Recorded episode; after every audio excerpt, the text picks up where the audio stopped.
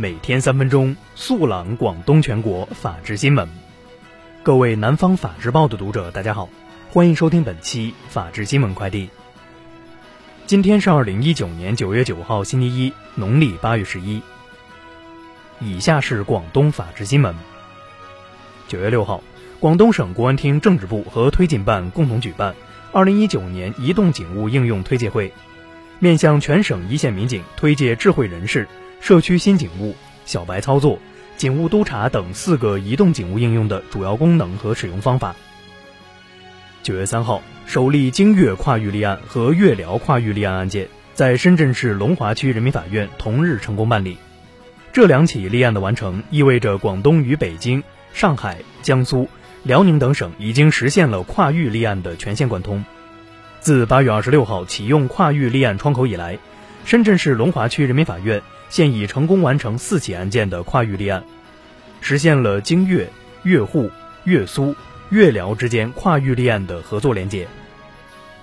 九月八号十四时许，广州警方接到天河区一所小学六年级学生小释失联的警情，随即通传全市各公安机关积极查找。经全力寻找，天河警方在九月九号中午十二时四十分许，将因与父母闹矛盾而离家出走失联二十七小时的小事安全寻回。并送回其父母身边加强监管，目前孩子一切安好。日前，肇庆警方摧毁一特大汽车抵押套路贷犯罪团伙，抓获张某兴等犯罪嫌疑人二十二名，现场查扣涉案汽车七十四辆。针对深圳一无资质网约车司机猥亵女乘客被行政拘留五日一事，九月八号，该网约车司机所属平台滴答出行回应称，对涉事司机蔡某。平台已经永久封禁。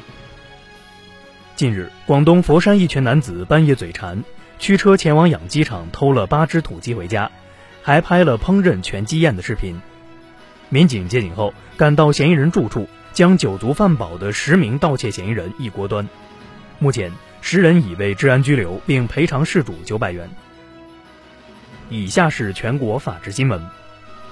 九月七号二十三时至八日凌晨。北京天安门地区举行了国庆七十周年庆祝活动首次联合演练，包括庆祝大会仪式、阅兵、群众游行等六项内容，约九万人参加演练及现场保障工作。今年上半年，全国纪检监察系统共接受涉及纪检监察干部问题线索或反映一点七万余件次，对纪检监察干部立案一千八百余件，处分一千六百余人。近日。上海警方经缜密侦查，破获一起特大假冒注册商标案件，涉案金额达三亿元。为感谢警方，日本万代南梦宫公司向上海市公安局黄埔分局赠送了一座金色限量独角兽高达。警方回应称，维护知识产权是每个公民的责任，警察叔叔义不容辞。九月八号二十时二十分左右。江苏省连云港市东海县张湾乡四营村恒友建材公司发生火灾，并引发爆炸。目前明火已被扑灭。截至当日二十三时，未接到人员伤亡情况的报告。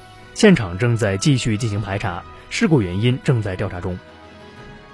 河南原阳老虎逃脱事件日前引发关注。